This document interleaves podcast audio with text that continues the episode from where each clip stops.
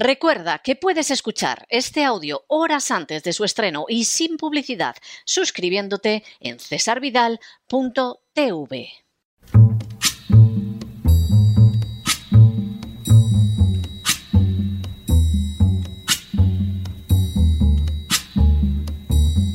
La voz con César Vidal, desde el exilio.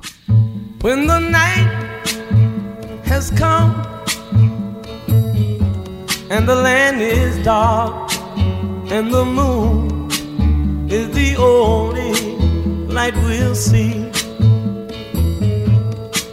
No, I won't be afraid.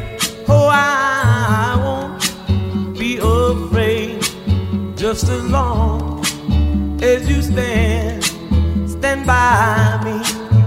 Muy buenos días, muy buenas tardes, muy buenas noches y muy bienvenidos a esta nueva singladura de la voz. Soy César Vidal, hoy es el lunes 24 de enero de 2022 y me dirijo a los hispanoparlantes de ambos hemisferios, a los situados a uno y otro lado del Atlántico y como siempre lo hago desde el exilio. Corría el año 1670 cuando la Inquisición promulgó una ordenanza que prolongaba el uso del secreto en los procesos que tenían lugar en España. Ese secreto, que por otro lado existía desde hacía siglos, impedía que el acusado conociera las razones de su arresto y procesamiento y que pudiera, por lo tanto, defenderse.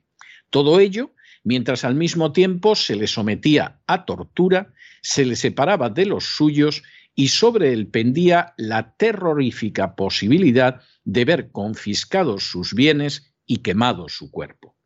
Por añadidura, el secreto iba unido de manera indisoluble a la práctica de la delación. Tan repugnante conducta era impulsada de manera explícita por la Inquisición que no sólo calificaba la delación como obra santa y merecedora de indulgencias, sino que incluso la presentaba como garantía de la eterna salvación. En ese sentido, la Iglesia Católica fue mucho más allá que los estados totalitarios nazis o comunistas podían prometer a los delatores recompensas materiales o reconocimiento social, como por otra parte también lo hizo la Inquisición. Pero nunca se atrevieron a garantizar el paraíso a los que colaboraban en la delación. No solo eso, Además, en el caso de la Inquisición, los testigos falsos o los delatores que mentían, a pesar de la enorme gravedad de sus acciones, no eran castigados jamás. Y no lo eran porque constituían parte fundamental de un engranaje que perseguía por encima de todo sembrar el pánico. Así, la actividad de un delator del que no existía posibilidad real de defenderse y cuya falsedad no sería castigada jamás, era susceptible de ocasionar la desgracia de cualquiera. Baste decir que en Valencia, de 1478 a 1530, solo hubo 12 absoluciones de las 1862 sentencias que conocemos, es decir, un 0,65%. Con posterioridad a 1570, tan solo un 20% de los acusados logró librarse en cierta medida. Utilizar la mentira, favorecer a los canallas y crear el pánico resultaban actitudes indispensables para el éxito de las acciones de la Inquisición. Sin el uso de la mentira, sin promover la vida de los criminales y sin sembrar el terror, la Inquisición poco o nada hubiera podido hacer. En las últimas horas hemos tenido nuevas noticias de la manera en que la Administración de Justicia ha vuelto a dejar expuestas las falsedades creadas por la Agencia Tributaria Española para poder expoliar más a sus víctimas. Sin ánimo de ser exhaustivos, los hechos son los siguientes. Primero, la sección segunda de la Audiencia Provincial de Madrid ha absuelto al magnate del acero José María Aristrain una de las mayores fortunas de España. Segundo, José María Aristrain aparecía en la lista de deudores de Hacienda como el número uno a causa de la deuda que no debía a Hacienda, pero que le imputaba la agencia tributaria. Tercero, En un primer momento, la Fiscalía reclamó una pena de 64 años de cárcel y una multa de 1.190 millones a Aristrain, que en la práctica hubiera significado la confiscación de toda su fortuna, además de varios cientos de millones de euros añadidos.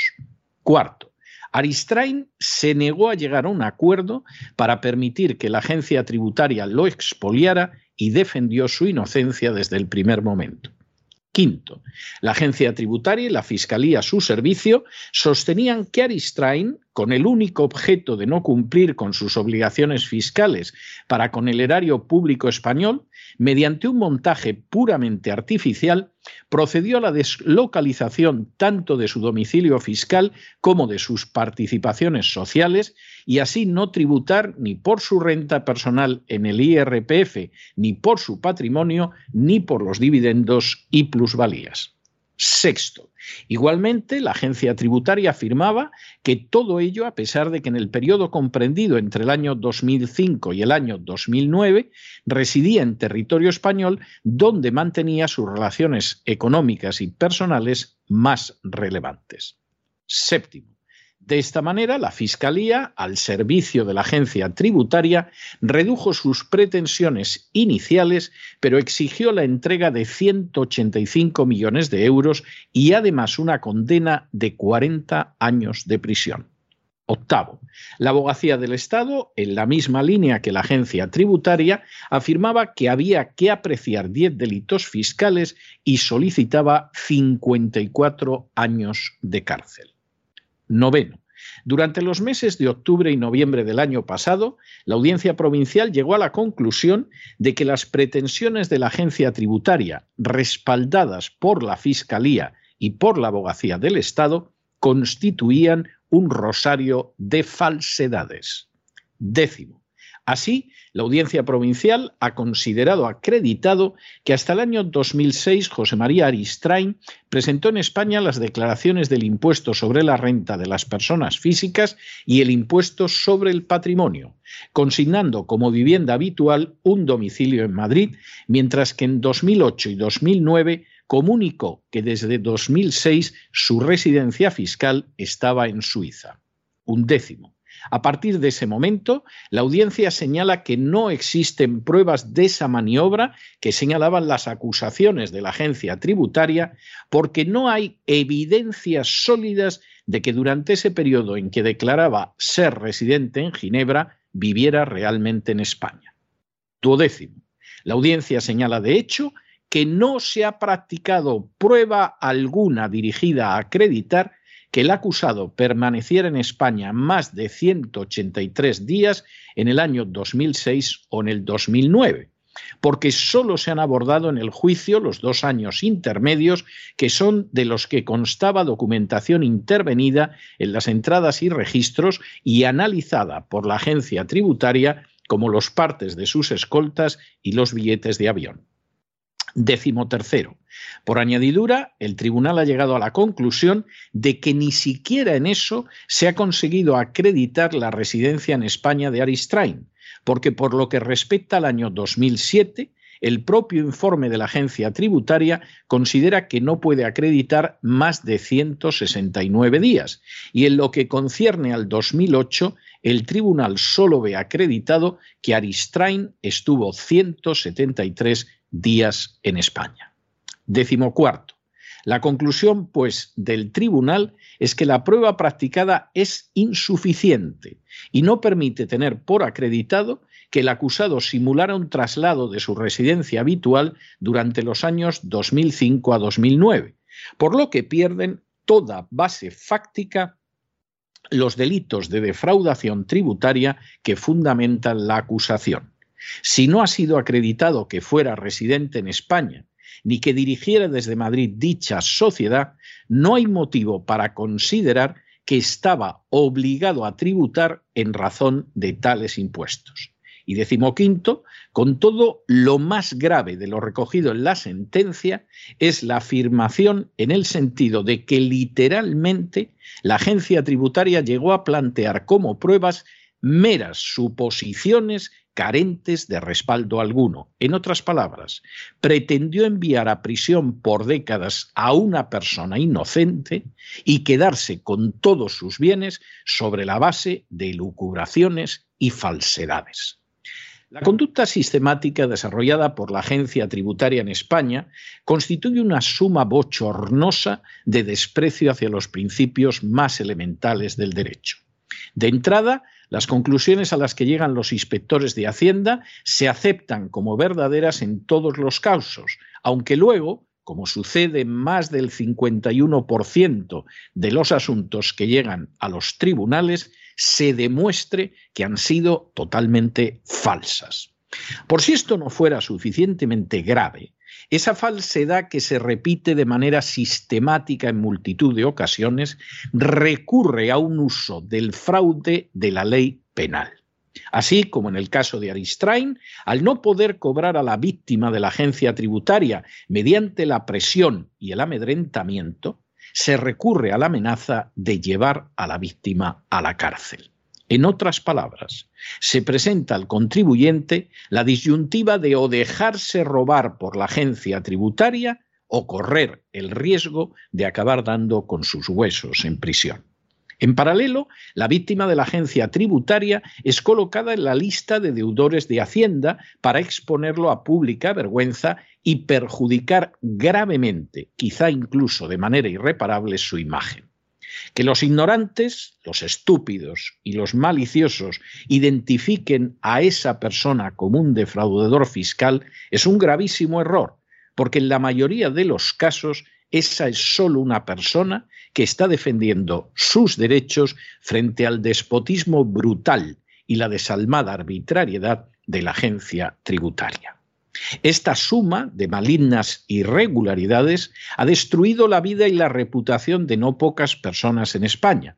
Pero también es cierto que ha existido un conjunto de personas que ha decidido resistirse a semejantes atropellos. El caso de Aristrain es quizá el más relevante, pero no el único. Lo que queda de manifiesto en la sentencia dictada por la audiencia provincial es lo que algunos llevamos denunciando años. Primero, la agencia tributaria no ha actuado de acuerdo con la ley, sino totalmente en contra de la ley e incluso en fraude de ley. Segundo, como forma de coaccionar y extorsionar a su víctima, la agencia tributaria no solo ha recurrido a la lista de deudores, sino también a la fiscalía, de manera que la víctima sienta el pavor de acabar en la cárcel porque no se deja robar por la agencia tributaria. Tercero, para utilizar este instrumento de presión ilegal, prevaricador y fraudulento, la agencia tributaria arma un relato que carece de base real en los hechos.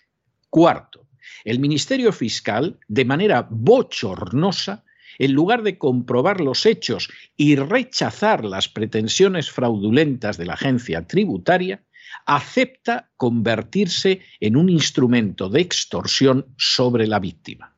Y quinto, si los jueces actúan de manera independiente, en más del 51% de los casos niegan la razón a la agencia tributaria y por el contrario se la dan a sus víctimas. Es obvio que esta situación no puede continuar. Y no puede continuar porque implica una práctica sistemática de la prevaricación y del fraude de ley, como deja de manifiesto que la agencia tributaria pierda más del 51% de las causas que llegan hasta la Administración de Justicia. Para acabar con esta conducta criminal y absolutamente inaceptable, es obvio que los inspectores de la Hacienda tributaria tienen que ser responsables de sus actos y, llegado el caso, ver embargados sus bienes e incluso sentarse en el banquillo. Gente que miente, que altera pruebas, que crea relatos falsos, que inventa cargos, que se vale de la fiscalía para presionar con la cárcel a sus víctimas. Esa chusma tiene que ser procesada, condenada y encarcelada. Mientras sean objeto de impunidad, mientras reciban bonus por realizar su labor, por cierto, una circunstancia que es delictiva en Estados Unidos, mientras puedan inventar hechos a su gusto, mientras puedan amenazar con la prisión a inocentes, En España no habrá nada que se parezca a la justicia, sino una tiranía que roba a los ciudadanos para mantener los privilegios de castas repugnantes. Esa impunidad asquerosa fue esencial para el funcionamiento criminal y vil de la Inquisición en el pasado y ahora es indispensable para un funcionamiento también criminal y vil de la agencia tributaria. Por eso la victoria de Aristrain sobre la agencia tributaria en los tribunales es una victoria de la gente decente y una derrota de una institución marcada por la prevaricación, el fraude de ley y la persecución criminal de ciudadanos inocentes. Pero no se dejen llevar por el desánimo o la frustración.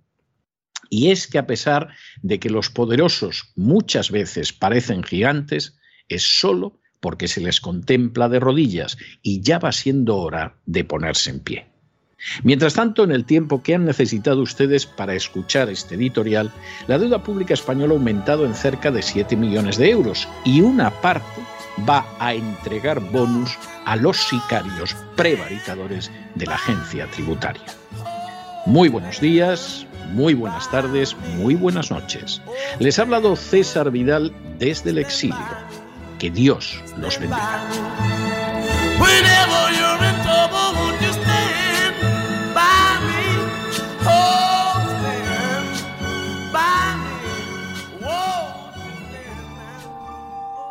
Esta sección está patrocinada por crowdfunding con el siguiente mensaje. Nuestro Señor Jesucristo, el único Dios verdadero, es misericordioso y nuestro Salvador.